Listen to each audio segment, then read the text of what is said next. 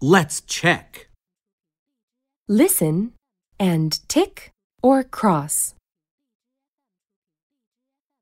1.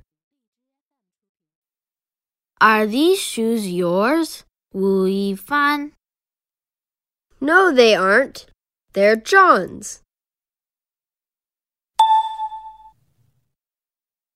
Are these shoes yours, Wu Yifan?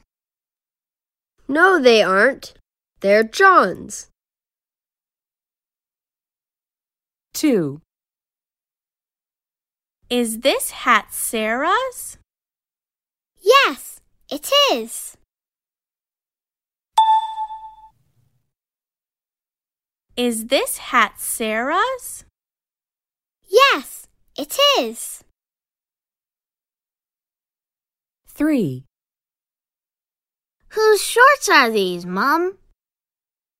They are your father's, Sam.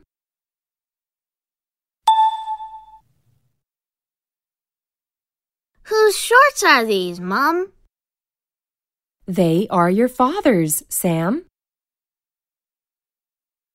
4. Whose shirt is this, Mike? That's mine.